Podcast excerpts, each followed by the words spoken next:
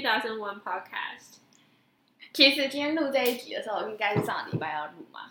对。然后我那时候本来是想说，就是可以悠哉吃个甜点、喝个酒之类的。然后我就想说，啊，可是你现在虽然你现在还是喝的茶，对你的身体不太好，可是我还是不要提供酒好了。上个礼拜就是发生一件很紧急的事情，就是我礼拜五晚上，呃，礼拜六凌晨啊，应该这样讲。然后就进了急诊，因为我大吐特吐。但是这好像也不是一个什么急性的病，就是它没办法，就是一下吃药就治好，它就是一个慢性的病。反正就是我肠胃不好啊，简单来讲就是这样子。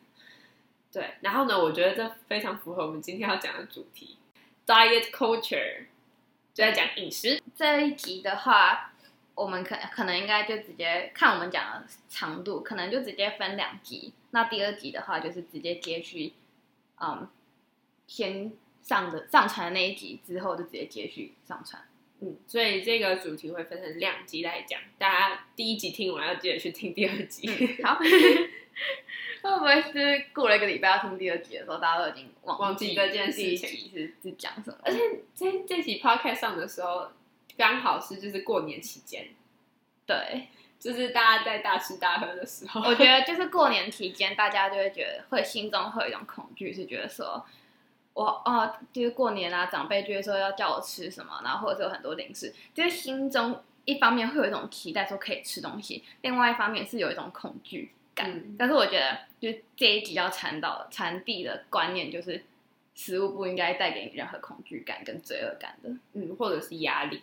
没错，好，我们一开始呢，可能就要先介绍，就是大家常见的几种，就是饮食方法，就是大家有尝试过任何的，就是减肥啊，或是饮食方法，我们先介绍一下。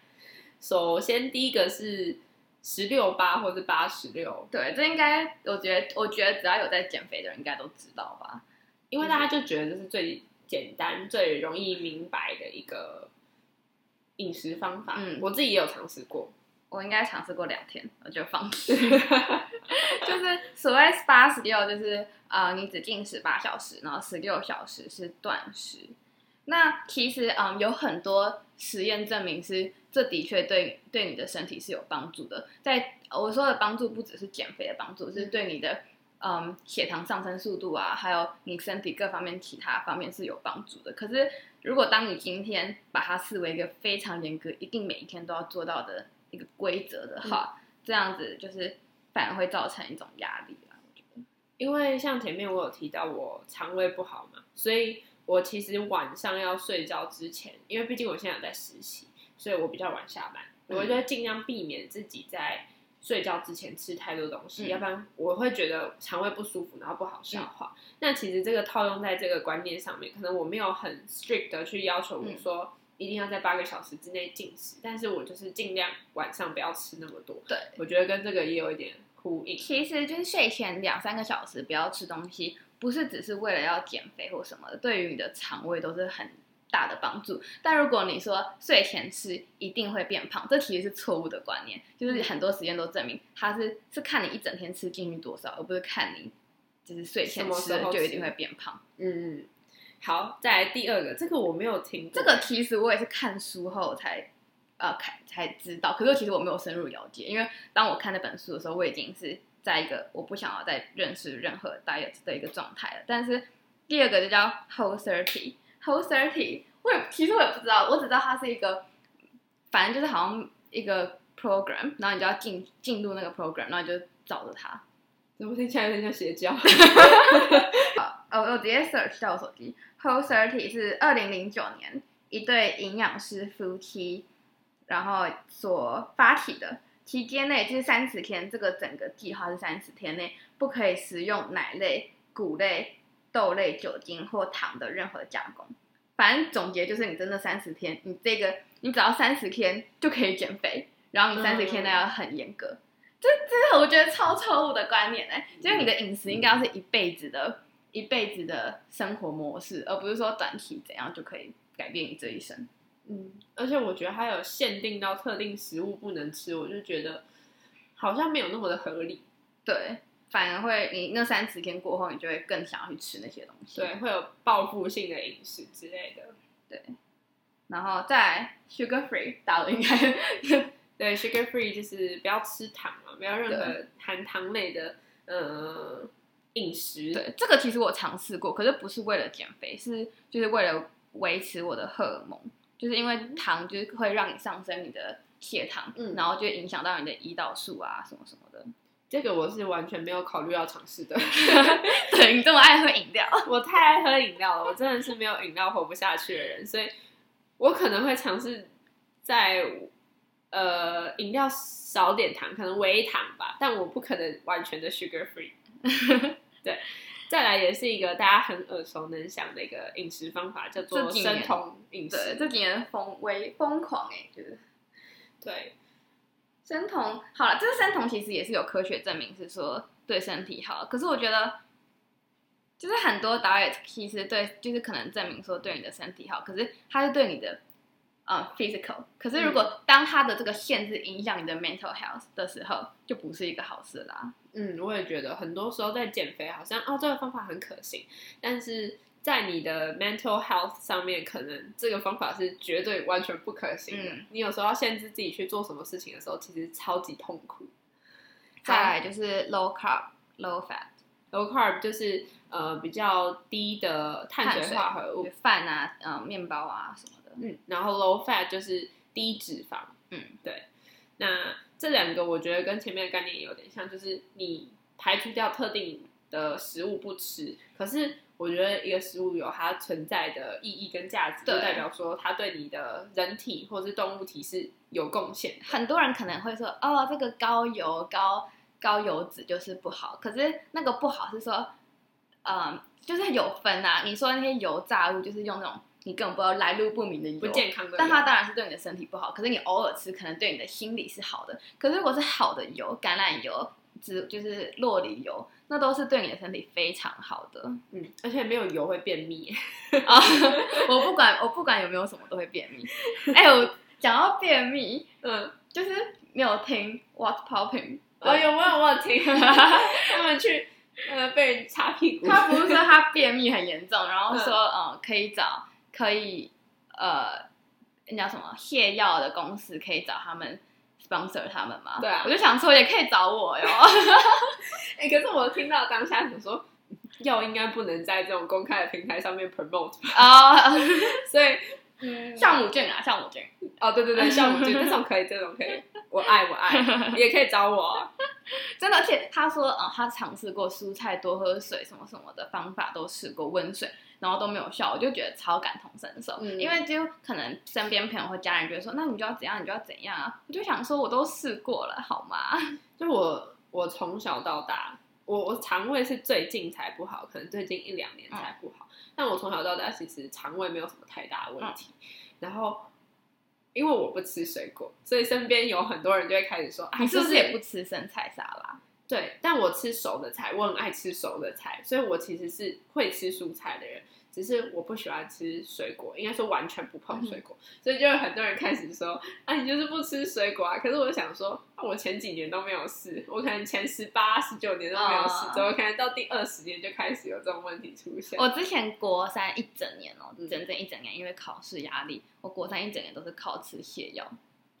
你太严重了，我吃了一整年，可是后来就有停了啦，不然就是你一直吃到最后那个药就会没有效。嗯，就我第一次吃，可能就是，就就这样形容的，就是啪这样子，然后吃了一两年后，就是可能就嗯就还好这样。这样这样是不是抗药性啊？对啊，会有抗药性吗？就是我这样算抗药，就是没这么应该算吧，就算哦。对，其实我最近很想要尝试一种，呃。算益生菌嘛，就是它有蔓越莓的益生菌，嗯、因为蔓越莓对女生很好嘛，就是对于妇科很好，嗯、然后益生菌又可以帮助你肠胃，我就很想尝试看看。Go，我怎么聊到益生菌？OK，好，那这一集呢，我们要先简单的就是先声明一下说，说有个 disclaimer，对，如果如果首先就是如果这一集我们会讲到一些。关于可能 eating disorder 或者是嗯，就是 mental health，如果是会 trigger 你的话，就是可能就可以不用听这样。嗯，对。然后嗯，如果我们现在讲的是说 diet 不好，是在指说就是很限制自己啊，然后造成你心理上的问题是很不好的。可是如果是你身体真的需要这些 diet 来控，就是维持你身体健康，是医生说你要对，那就是我们不是在说这样子不好。嗯，就是还是要依照就是医生怎么吩咐里面。对，我们毕竟不是医生，也不是营养师。对，然后这一集的 diet 是在考虑到就是。很多人追求变美变瘦这个过程，呃，去忽略到自己心理，然后跟自己饮食上面不健康的这种行为，才是我们这一集要讨论的主要重点。没错，嗯，好，disclaimer 完了，我可以很有很有深度的一集，有一种肩膀的重任放下的感觉，所以不要不要来那个骂我们这样。好，嗯，所以呢，我我想要先来提几点，我觉得，嗯。这个 diet culture 里面，我觉得很不太好的几点。第一个就是，我们这个社会好像对食物都会给予了好多形容词。嗯，就像呃，我们有时候会说这个食物是 guilt free，或是这个食物是 bad，或者是坏的食物，或是它是不好的食物。我们给予太多这种形容词加注在呃我们原本应该要去吃的这些东西上面，那就会造成。你为了变美变瘦，为了追求一个可能永远达不到目标，然后就去避免吃这些食物。而且，就有时候你会听到人家说今天吃了什么什么，然后就说哦，我今天好 naughty 这样，嗯、就想说，就是你又没有做错事情？哎，对，我们好像把呃吃食物这件事情当做是一件坏事，然后一件有罪恶感的事情。嗯，我觉得呃，如果要换个角度的话，你可以用不同的形容词来说。这样食物是营养价值比较高的，或者是营养价值比较低的。像可能你吃麦当劳好了，一般人可能会说：“我今天吃了这个，我今天好坏哦，我明天就要开始减肥什么的。”或是有些人会说这是垃圾食物。对对，可是垃圾，所以你今天说是垃圾食物，代表你把你自己的当身体当做垃圾桶，嗯，然后你再丢垃圾进去你的垃圾桶。可是它只是营养成分相对较低的食物，带给你身体实质上。就是你 physical 没有帮助，可是它对你的 mental 可能是有帮助的。你偶尔吃一下，不会有任何问题的。嗯，那你觉得对 comfort food 这个名词，你的想法是什么？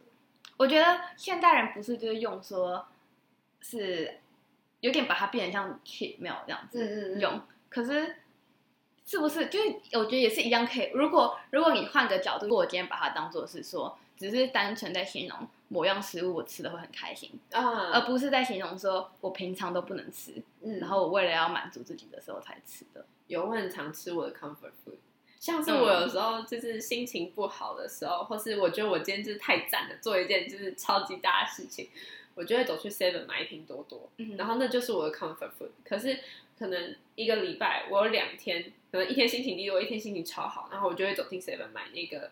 呃，多多，可是我也会说那是我的 comfort food，就是我很喜欢喝，然后喝那个对我来讲是一个仪式感，嗯、然后我会觉得心灵上面有满足。可是你会有这样的 mindset 说，OK，我今天心情不好，我今天心情好的时候，就是要去吃这些东西的时候，其实是从小到大我们的生长环境给我们的。就是你回想、嗯、小时候，你可能做了一件很棒的事，你的爸妈就会说啊，来给你给你吃的奖励你，哦、或者是。对，所以就变成说，已经有你的脑脑袋已经是很自由切换，说心情好，或者是做对事，我要奖励我自己。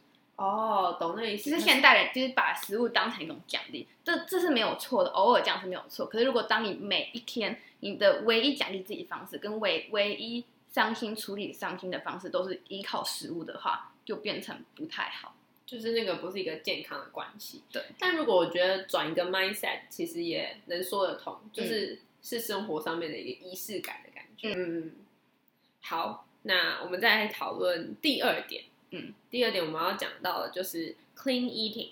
等一下，我想再补充一下。好，就是你说，嗯，你说那些呃负面的形容词，是不是相对就带给了你罪恶感嘛？嗯。但是，就是你为什么要感觉到罪恶感呢？这好像是把。人在道德上有区分了，变得是说，嗯、今天吃比较健康的人，好像道德上就比较好一点，就是他是一个好人。对，可是就是个人选择，就是没有必要用食物来这样，对，约束自己。嗯嗯，好，好，我们正式的进入到第二点，就是我们要探讨，就是一个单词叫做 clean eating。好像跟我刚刚讲的道德也是一样，就是 clean 这个字好像是说我今天吃的比较营养价值高，嗯，就代表我比较健康，我比较干净。那你今天吃那些所谓的垃圾食物就比较脏，就会回回归到一个问题，就是好像我们太把食物跟饮食二分法，好像就只有好跟坏，没有一个中间值的感觉。嗯，黑非黑即白，对对，成语用的很好 哎，赞。对啊，就是就像我这边写说，我觉得这个就是现在饮食的观念，让人好像用食物，食物可以影响一个人的高低。嗯、对，我好像高你一等，因为我吃的比较，我吃了很多健身餐，所以我就是高你一等这样子。而且吃这些好像营养价值比较高的食物的人，嗯、他很常在 social media 上面 show off，嗯，或者是说拍影片说我今天吃了什么，what I eat in a day，然后或者是呃，这都会造成你的观众或是你的呃粉丝的一些压力吧，我觉得，嗯，因为他看到不是你生活的全部，可能你为了拍影片，然后吃的非常非常的健康，嗯、或者是。好，营养价值很高，嗯，但这一定不是你生活的全部。但你不会想要把你觉得这些是嗯不好的、恶意的，就是这这一面给拍出来，所以大家可能就会觉得说，哦，你就是这个样子，那我要这样子做才能跟你一样。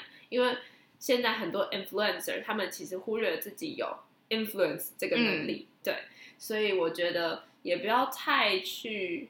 把这个当做一个道德的一个标准，就像是有些人会 po 一些影片说，呃，看我吃这些减肥的，然后你就会他可能吃了，有些我台湾好像还没有看过这样影片，可是国外有些人会说什么我的一千两百卡路里卡路里 diet，然后他是用这样来减肥，可是这个问题有很多哎，第一就是你根本不知道他真的有吃这些进去吗？也许他吃的比一千二更少，哎，他只是录那哦，OK，我录我的盘子，然后他最后就丢掉了，或者是也许他吃的更多，就更少更多，其实你都不知道。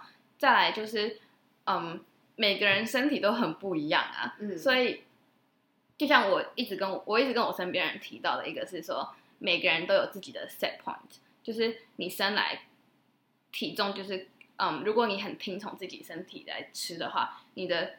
你的体重就会差不多这样，就像我跟你可能一样都是一百六十公分好了，可是我们吃的一样的时候，我们不一定会一样重。嗯，就像是你的胸部可能比较大，嗯，或者是你的脚就是比较大，就是每个人本来生来就是不一样的啊，就是我们忽略了先天的基因差异吧。对，你不能看着网络上一个你根本不认识的人，他不是营养师，也不是你的医生，你根本不认识他，你就照着他的饮食来吃，嗯。对，我觉得非常有道理。我曾经有一段时间也是，就是吃的很健康，就是我会去买很多健康的东西啊。但是我是真的享受吃这些东西，然后到最后它好像变成我的 identity 了。嗯，就是好像身边朋友就会说：“你好健康哦，啊，吃这些东西就是你你会吃的啊什么的。嗯”我突然有一种觉得自己很骄傲那种感觉。嗯，它变成是，就是我来定义我自己这样子。嗯嗯。可是你不应该用饮食来定义你自己。它只是你生活的一部分而已。那我觉得这里有一个例外，如果你对于这件事情是开心的话，嗯，对对对，对，那那就很好。但如果你对于这件事情是感到有压力，好像我往后以后都不能吃大家所谓的垃圾食物，我只能按照这个健康的饮食去走的话，嗯，那我觉得就是一件不好的事情。可是如果是你是开心的，然后你吃的也是就是人家说你很健康，然后你是真心享受的，它它的确可以成为你的 identity。可是你不能觉得。我因为这样，我就高别人一等。嗯嗯嗯嗯。好，那第三个，我觉得也 relate 到前面的，就是在讲对食物的形容词。我们常常会讲说，我们有 cheat meal 或是 cheat day。那你觉得你对于这两个名词，就是 cheat 这个字的看法是什么？嗯、欺骗好像你做错了一件事，对，又回到那个负面的形容词了。对，而且你会有欺骗餐，之所以会有欺骗餐这个词，代表。你在一个 diet 上面，你要离开那个 diet，、嗯、所以我要先欺骗一下。嗯，所以第一，你你本来就不应该有个 diet。第二，就是你你在欺骗谁啊？就是 欺骗自己，你没有做错任何事情啊。对，所以我觉得这个词，其实我也是上次听你讲、嗯，我才会觉得说，哦，好像嗯，这个词好像真的带有负面意思。要不然我原本想的是，哦、我可能这几天就是吃的比较健康，或是饮食稍微比较控制一点。那我有一天可能今天发生了很开心的事情，或是很难过的事情，那我稍微庆祝一下，然后吃一个比较好的，或是呃营养价值比较没有那么高的东西，然后我会称之为它叫 cheat day 或是 cheat meal。但是后来想一想，这个词好像真的对。饮食这件事情上面不是这么好的一个单词，我觉得它是已经被泛滥用了。嗯，就是也许你的本意本来不是人家那么极端的，嗯，可是现在大家就说哦，我今天是我的欺骗餐，可是你平常根本就没有在说多严格控制什么的，就只是你今天、嗯、就是我不知道啊，就是本身这个词就好负面哦，就是好像今天吃的比较好一点，或者高热量一点，而且叫 cheat meal。对，而且其实有研究显示，就是。我这边我要写看一下我写了什么，有四十九 percent 就是在很我现在在说很严格的 diet 的人哦，然后呢，他们可能就会说，嗯，OK，这个礼拜我要有一个 cheat meal，然后他们在这一餐 cheat meal 就会吃太多，吃到身体就是对胃不好的那种、嗯、那种程度，就是一种嗯，也是报复性饮食，对，嗯，就是节食后的一个暴食的一个现象。嗯，我在 Outline 上面有看到，大家可以在 Social Media 上面就是找一下 Hashtag Cheat Meal，嗯，然后你会看到那些图片，真的是量多到一个恐怖的境界。对对，连我觉得连专业的医生看到都会觉得这个量不是一个正常人应该进食的一餐的分量。嗯，就是我这边有写说，有美国心理学会都有判定。那个就是在 IG 上面 cheat meal 这个 hashtag，有些里面呈现出来的照片呢，已经是可以被认定为暴食症的分量了。嗯，其实我对暴食症没有什么太大的了解，它、嗯、是原本在很严格的 diet 上面，然后突然暴饮暴食。我觉得就是就是对大部分的人对他的一个注解，嗯，可是其实他的成因有很多，有可能是就大部分的人是因为。他的身体已经过度过吃过早了，嗯，他的营养太少了，所以呢，他可能一吃就暴食了。可是其实有另外一种原因，其实只是单纯他其根本就不是 underweight，嗯，就是其实有很多有 eating disorder 的人，他根本不是 underweight，可是他只是他的 mindset 是我不能吃这些东西，嗯，所以他只是因为有简单有这个 mindset，所以他就就暴吃了。就是你你他心里想说，OK，我不能吃这个洋芋片，我不能吃这个洋芋片。就后来他就想说，好，我吃一口就好了。嗯、可是因为他的脑袋也觉得说，我现在停下这一包了，我下我这辈子不知道还有什么时候可以吃。嗯，所以呢，我最好赶快现在多吃一点，然后就吃到整个人很不舒服。哦，就跟我 就跟我那时候戴牙套一样。因为戴如果有戴过牙套的人知道，戴牙套其实刚调整的那几天是很痛苦。你会知道你那几天可能只吃只能吃流质食物。嗯、那我还好哎，我国中戴的真的超还好。我真的是 我我在就是去牙医之前，我都会说我这一餐要吃好的，要不然我戴完牙套可能我就一个礼拜都不能吃一些比较正常的食物，嗯、我只能吃流质，因为真的太痛。好，我只是突然想到这件事情。你是什么时候戴的？我是国一到国三。哎，我也差不多。哎哎，没有没有，我是国三到高中，高三，哦，我一直带到高高中毕业。哦，嗯嗯，我们聊到牙套。牙套 对，所以我觉得，嗯，哦，就是我像我刚刚说的，这本书就是我的 Bible，就是我，我就我看了一本书，然后它叫做 Intuitive Eating，就是直觉性、直觉式饮食。然后这本书其实已经出了二十年了，嗯，然后它是有一直在版本更新。然后里面就是有在讲到说，他其实主要没有在讲解不同的 eating disorder 的差别，主要是在讲解你要怎么去。他有十个 principle，、嗯、然后就你就 follow 这十个，然后就是变好，就变成听从你自己的身体的声音。嗯，所以这十个 principle 应该也不是一个 diet 吧？对对对对对，他有一直强调。嗯，对。它只是一个，就是你应该遵循自己的直觉，对自己的身体的声音去饮食的一个十个 principle。对，他就一直强调说，这只是一个 guideline。如果你一定坚持，你要还是要一个人。如果你一直坚持，我一定一定要遵循这十个，那就变成另外一种 diet 啦。嗯，我觉得之后就是我要，我一定要开一集，就是从头到尾讲解这本书。就我觉得这本书改变了我一生。我觉得你可以帮这本书 po 那个。照一张沙龙照，然后 po 在我们的 Instagram 上面。而且它好像没有翻成中文，我就觉得好可惜哦。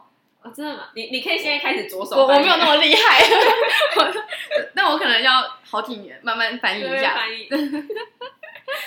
好，然后我翻译这本，那我就赚大赚大赚钱。然后这辈子就要靠这本书赚钱。那重点是这个概念还不是你写的哦，对啊，翻译。好，再来下一点，我觉得这个我们刚刚也有提到的，嗯、就是呃。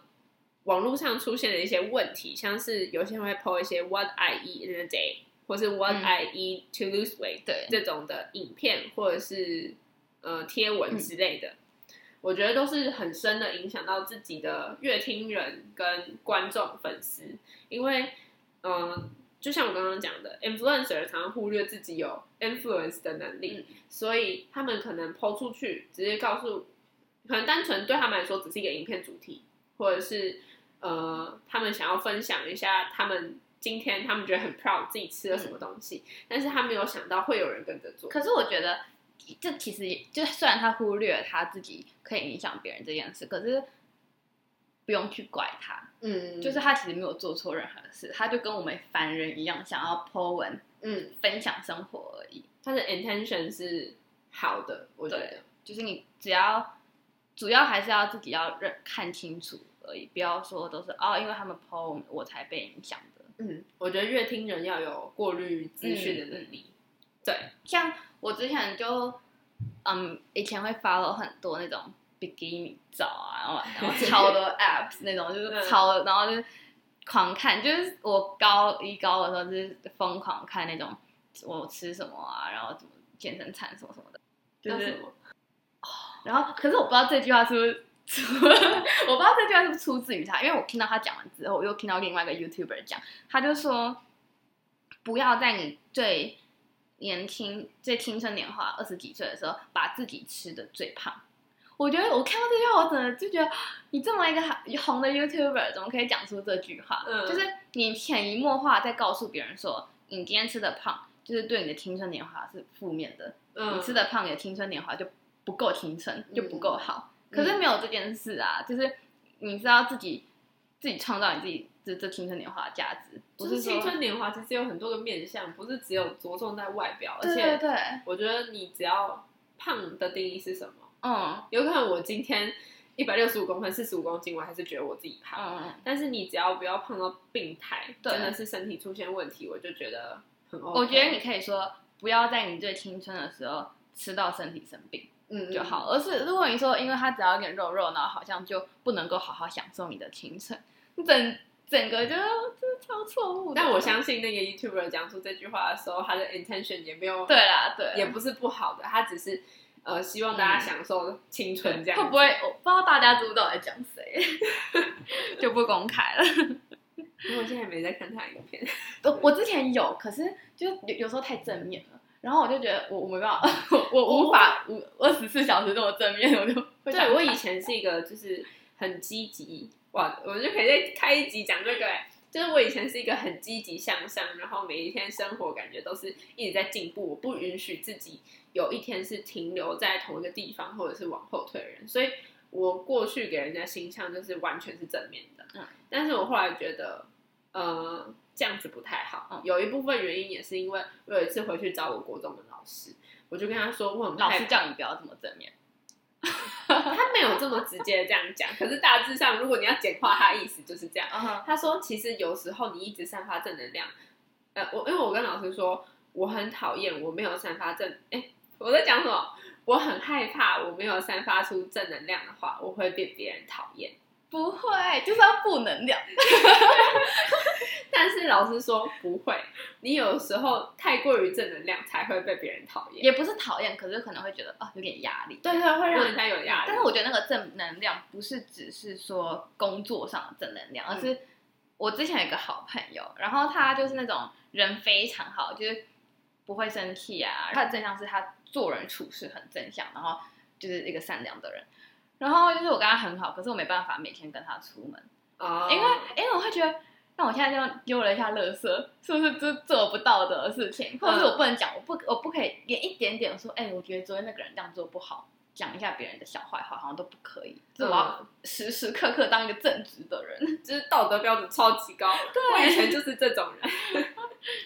但当然，我们不是在 promote 说我们要当坏人，就只是说，我就是情绪一定会有 ups and downs。对，就是你要让他真正的去释放出来，不是你永远盯在一个，嗯、不可能永远永远都是在一个正能量的时候。所以那些表面上面看起来一直都很正能量的人，他其实是在盯一个形象，就跟我以前的我一样。所以我听完这句话之后，就是好，我就是要开始散发负能量，没有，就人缘就变好了，也没有变好。但是我觉得应该要听从自己的声音，不应该让自己这么累，好好跟自己的情绪相处。